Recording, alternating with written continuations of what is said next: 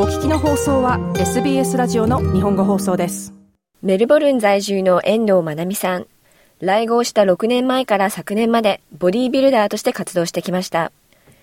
現在はこれまでの経験や知識を生かしてパーソナルトレーナーとしての活動を始めたばかり。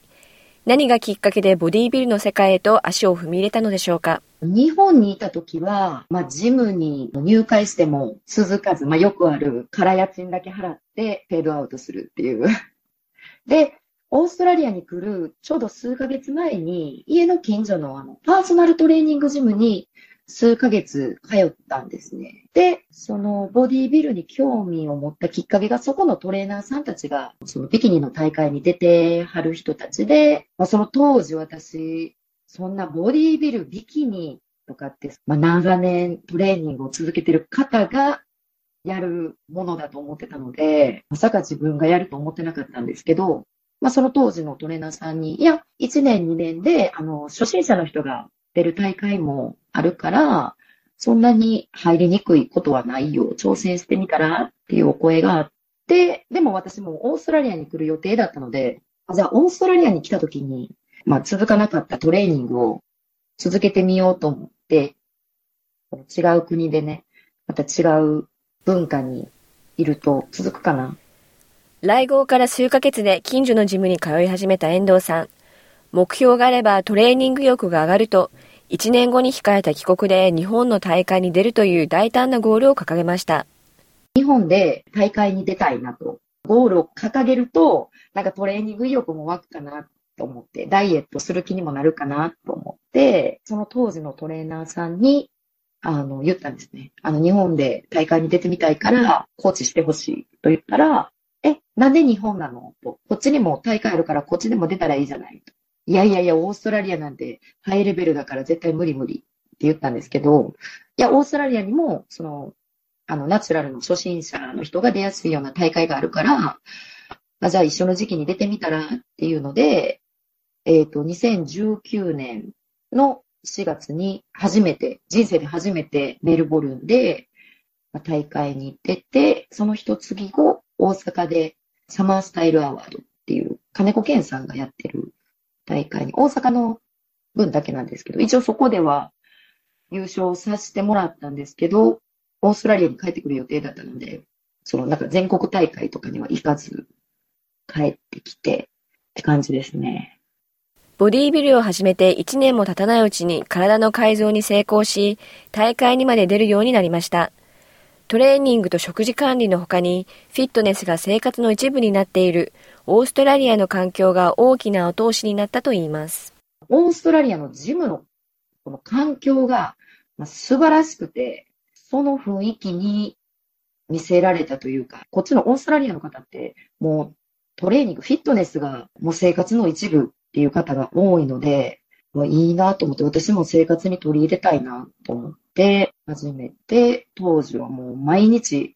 週6、週7とか1日2回とかたりしてましたね。取り憑かれたように。ボディービルのどういったとこに惹かれたんですか？まずその私自身がもうスーパーレイジー人間だというか、何も成し遂げたことない人間だったので、何か一つこうゴールを決めて、なんかやり遂げてみたいなっていう、オーストラリアに来た理由も、とりあえず他の国に住んでみたい、なんか違う文化を知りたいっていう、もう漠然とした理由で来たので、まあ、目標がなくて、で、フィットネスに出会って、もうそれが生活のパッションとなって、もうひたすらトレーニングに打ち込みましたね。はじめは人生経験として一度でも大会に出れればと思っていた遠藤さんですが、コロナによるロックダウンでジムに通えなくなり、先が見えない日々を乗り越えるため、もう一度大会に出ることを目標に挙げたといいます。まあ、ジムがやっぱり恋しくなって、今の自分やったら、その2019年の私を超えられるんじゃないか、みたいな感じで、なんか、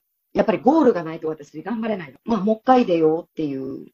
ゴールを掲げて、まあ、ロックダウン中も家でトレーニングしたりとか、もうベンチ買ったり、ダンベル買ったりして、家でハウスメイトとトレーニングして、その時まあ、コーチに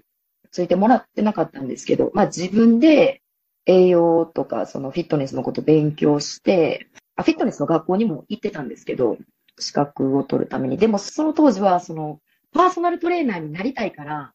別に資格を取ったわけじゃなくて、そのフィットネスのことをもっと知りたかったので、資格を取ってとしてたんですけど、コーチなしで自分でダイエットしてやろうと思ったんですよ。やっぱり知識もないし、うまくいってるかどうかもわからなくて、結局ね、体調崩してしまったんですよ。これはダメだと思って、プロの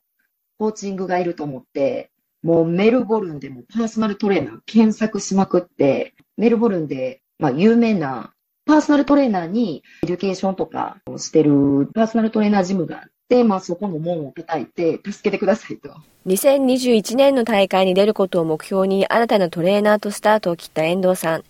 しかし度重なるコロナのロックダウンにより大会が2022年に延期。長引くトレーニングを耐えやりきったと話します。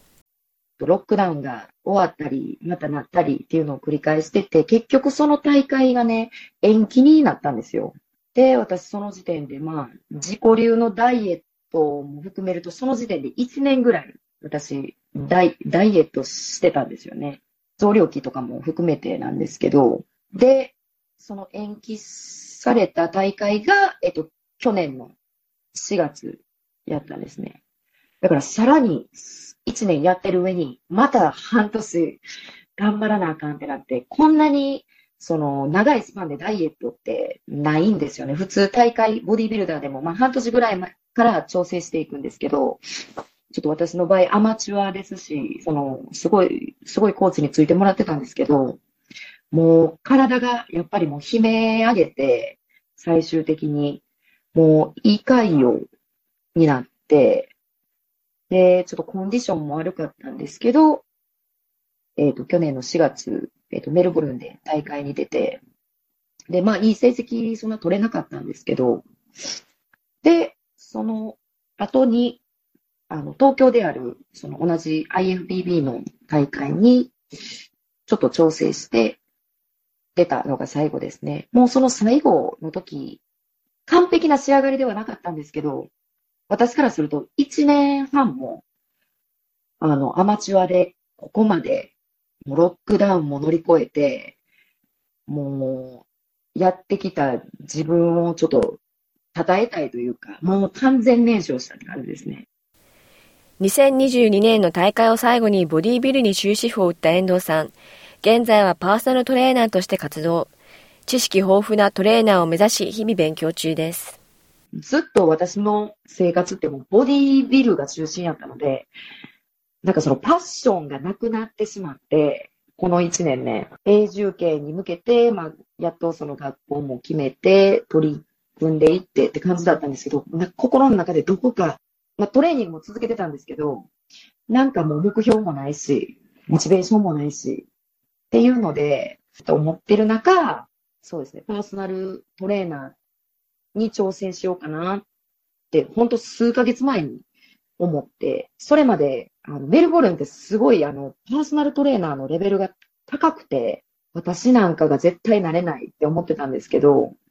あえて、私もうボディビルやってるので、なんか、そのチャレンジすることに味を占めたというか、まあ、無理や、無理やろうなって思ってることに挑戦、うん、続けたいなと思って、あ、じゃあパーソナルトレーナーとしてやっていこうと思って、正直私6年ですけど、こっち来て、英語もほぼゼロの状態で来たので、まあ、まだ最近やっと英語、まあ、聞き取れたり喋れたりできてきたかなって感じなんですけど、やっぱりあの言葉の壁もありますし、そうですね、今、パーソナルトレーナーとして新たな目標ができて、ちょっと満足してますね。満足というか、まあこれからですけど、日本って資格いらないので、正直1年2年トレーニング経験があると、もうパーソナルトレーナーって言えちゃうので、でも私それってすごい危ないって思ってて、正直去年かな、日本帰った時にニュースでも見たんですけど、やっぱ怪我する人増えてるらしいんですよね、パーソナルトレーニングで、やっぱり日本でもボディービルの人気が上がってきてるので、その、そういうトレーナーの方たちがやっぱり、トレ、トレーニングとか、こうやってこう、プッシュプッシュしてね、まだ土台が出来上がってないのに、ね、クライアント怪我させちゃったりとか、そんな PT にはなりたくないので、うん、知識のある PT を目指したいと思ってますね。遠藤さんはこれまでこう得られた経験を今度どのようにパーソナルトレーナーとして伝えていきたいですか？トレーニングしたことない人にトレーニングの素晴らしさと、あと栄養ね、特に私は食事の指導をあの重点的にしていきたいと思ってるので、そこを皆さんに伝えていきたいですね。もうモチベーションでやるもんじゃないので、もうディシプリンですよね。まず踏み出さないとできないんですよね。踏み出す前は、やっぱりどんなことが待ってるかが多分想像できないと思うので、こっちのジムってやっぱりすごいムキムキな人がいっぱいおったりするんですよ。で、初心者の人がそう見たらうわーって思うと思うんですけど、まあ人の目を気にせずね、もうもう自分の修行場だと思っていただきたいんですけどね。そこをちょっと私もどうやったら伝えれるかっていうのを学んでますね。今日は元ボディービルダーで、現在はパーソナルトレーナーとして活動している遠藤まなみさんにお話を伺いました。